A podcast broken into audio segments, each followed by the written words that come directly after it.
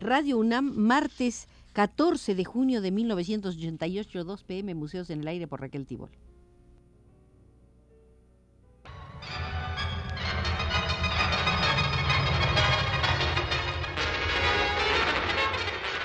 Radio UNAM presenta Museos en el Aire. Un programa a cargo de Raquel Tibol, quien queda con ustedes.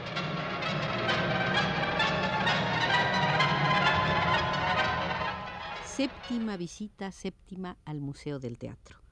Dentro del Museo del Teatro entraremos a la sala de Bertolt Brecht, acompañados de Walter Benjamin, el revolucionario crítico de teatro y de artes plásticas alemán. Primero veremos algo de la descripción que Walter Benjamin hace de la madre en la célebre obra de Bertolt Brecht y después pasaremos a considerar un ensayo titulado El país en el que no se permite nombrar al proletariado.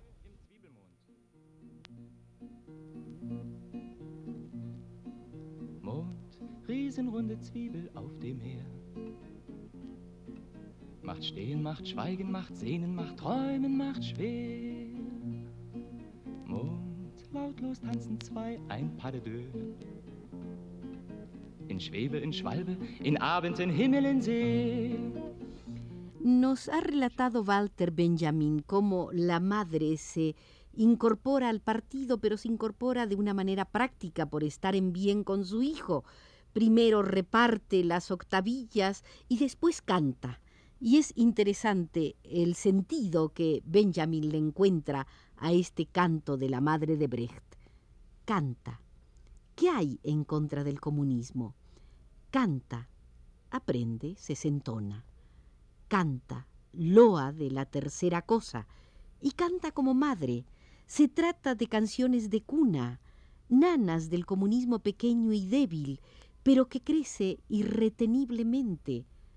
A ese comunismo lo ha adoptado como madre, y se pone entonces de manifiesto que el comunismo la ama a ella como sólo se ama a una madre, a saber, no por su belleza o por su prestigio o por su elegancia, sino porque es una fuente de ayuda inagotable, porque representa una fuente de ayuda que fluye pura, que es práctica y no fementida, y que por ello puede aplicarse sin límites a lo que precisa sin límites de ayuda, esto es, al comunismo.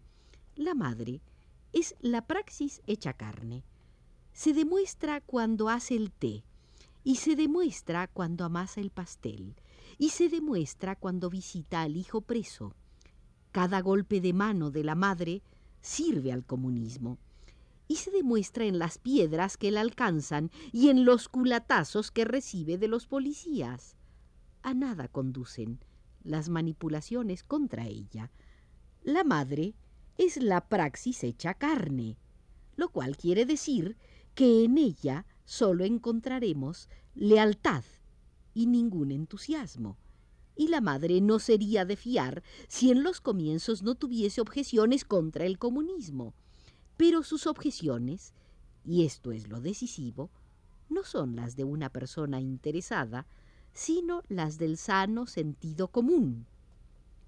Es necesario, por eso no resulta peligroso. Con frases semejantes no se puede ir a la madre. Tampoco puede irse a ella con utopías. La fábrica pertenece o no al señor Shulinov. Entonces, pero que la propiedad que tiene es limitada, eso sí que podemos aclarárselo, y de tal guisa recorre paso a paso el camino del sano sentido común. Si tenéis pelea con el señor Shulinov, ¿qué le va en ello a la policía? Y este paso a paso del sano sentido común, que es lo contrario del radicalismo, lleva a la madre a la cabeza de las manifestaciones de mayo en las que se la cargan. Ahora es ya el momento de poner las cosas del revés y preguntarse si la madre dirige, ¿qué pasa con el hijo? Porque es el hijo el que lee libros y se prepara para el liderazgo. Son cuatro. madre e hijo, teoría y praxis que emprenden un cambio de paso. Juegan a las cuatro esquinas. Si de una vez ha llegado el crítico momento en que el sano sentido común se hace con la jefatura, la teoría será entonces sobradamente buena para cuidar de los quehaceres domésticos.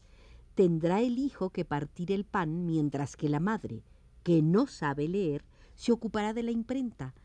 Cesa entonces la indigente necesidad que la vida tiene de capitanear a las personas según los sexos y en la vivienda proletaria hay una pizarra que hace sitio entre la cocina y la cama. Cuando en busca de los copex se pone patas arriba al Estado, debe también cambiar no poco en la familia, y no podrá evitarse que en el lugar de la novia que encarna los ideales del futuro aparezca la madre que confirma con las experiencias de 40 años de pasado a Marx y a Lenin que la dialéctica no necesita lejanías nebulosas, se encuentra en casa entre las cuatro paredes de la praxis y alzándose en el umbral del instante, pronuncia las palabras con las que concluye la madre y nunca se convierte en hoy mismo.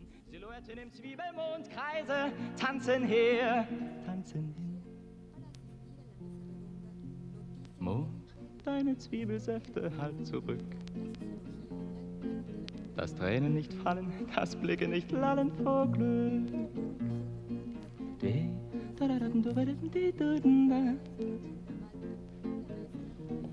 Entremos pues ahora a la consideración del país en el que no se permite nombrar al proletariado, y esto es lo que nos dice Walter Benjamin.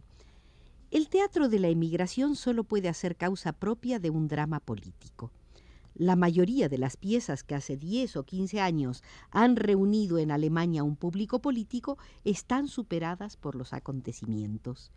El teatro de la emigración tiene que comenzar desde el principio. No solo debe construir de nuevo su escena, sino además su drama. Sentir esta situación histórica era obligado para el público del estreno parisino de partes de un nuevo ciclo dramático de Brecht. Aprendió a conocerse a sí mismo por vez primera como público dramático. Cara a este nuevo público y a esta nueva situación nueva del teatro, ha instituido Brecht por su parte una nueva forma dramática. Brecht es un especialista en lo de comenzar desde el principio.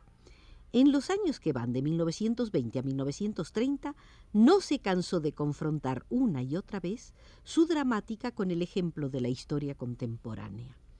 Lo hizo con numerosas formas escénicas y con las más diversas formaciones de público. Trabajó tanto para el teatro de podio como para la ópera y expuso sus productos ante los proletarios berlineses igual que ante la vanguardia occidental burguesa.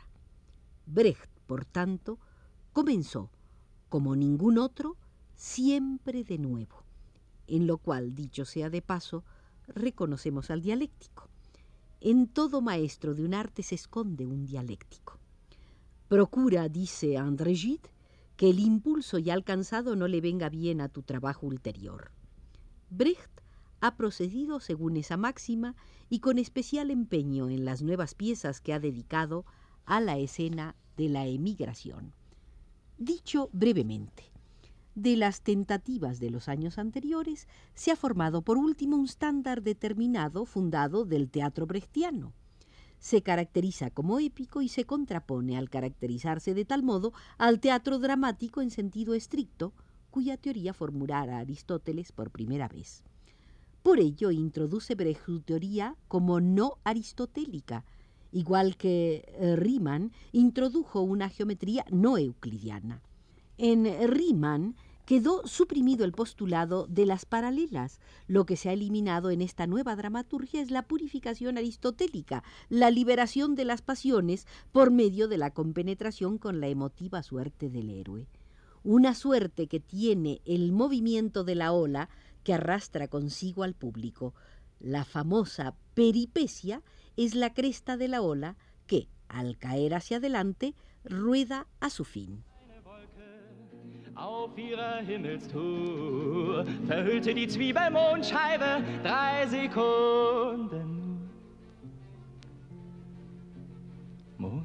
Nimmer wirst du wissen, was geschah.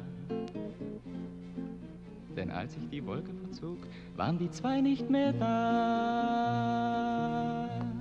El teatro épico, por su lado, avanza de manera parecida a las imágenes de una cinta cinematográfica, a empellones. Su forma fundamental es la del shock, por el que se encuentran unas con otras las situaciones bien diferenciadas de la pieza.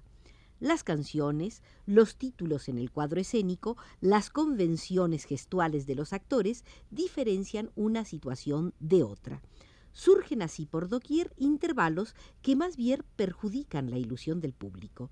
Dichos intervalos están reservados para una toma de posición crítica por su parte para que medite. De manera parecida, la escena clásica francesa hacía sitio entre los actores a las personas de calidad que tenían en pleno escenario sus butacas. Este teatro épico había puesto fuera de juego posiciones decisivas del teatro burgués gracias a una dirección escénica superior en cuanto a método y precisión. Con todo, se trata de una conquista eh, caso por caso. Por muy fortificada que estuviese esta escena épica, el círculo de sus aleccionados no ha sido tan grande como para que fuesen estos capaces de levantarla en la emigración. En la base del nuevo trabajo de Brecht está este atisbo. Terror y miseria del Tercer Reich es un ciclo formado por 27 piezas de un acto construida según las prescripciones de la dramaturgia tradicional. A menudo arde lo dramático, tal una luz de magnesio al final de un proceso en apariencia idílico. Los que entran por la puerta de la cocina son de la ayuda invernal con el saco de patatas para una pequeña economía casera. Los que se marchan son las gentes de la SA rodeando a la hija de la familia a la que se llevan presa. En otro lugar es una intriga bien tramada la que cobra vigencia. Así, en la Cruz de Tiza, en la cual el proletario le saca una maña a un hombre de la SA, una de las martingalas con las que los cómplices de la Gestapo combaten el trabajo ilegal. A menudo es la misma contradicción en las condiciones sociales la que se representa en su tensión dramática y casi sin transposición en la escena.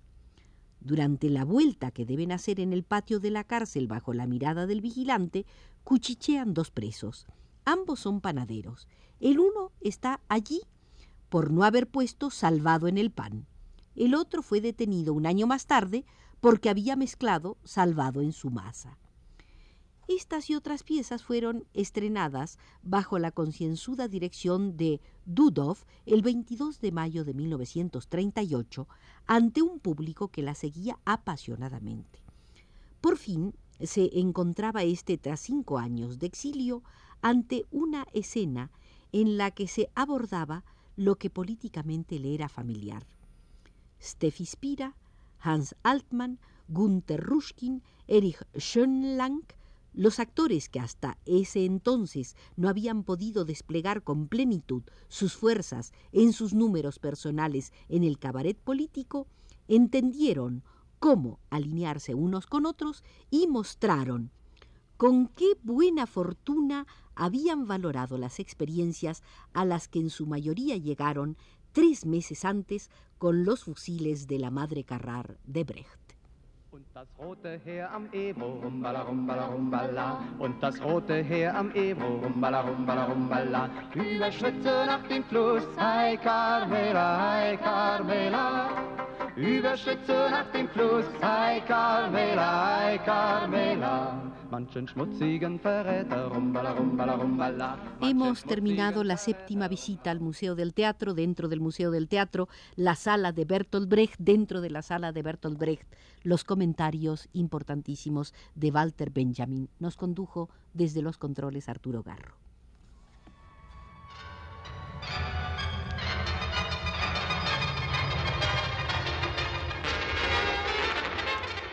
Radio UNAM presentó Museos en el Aire.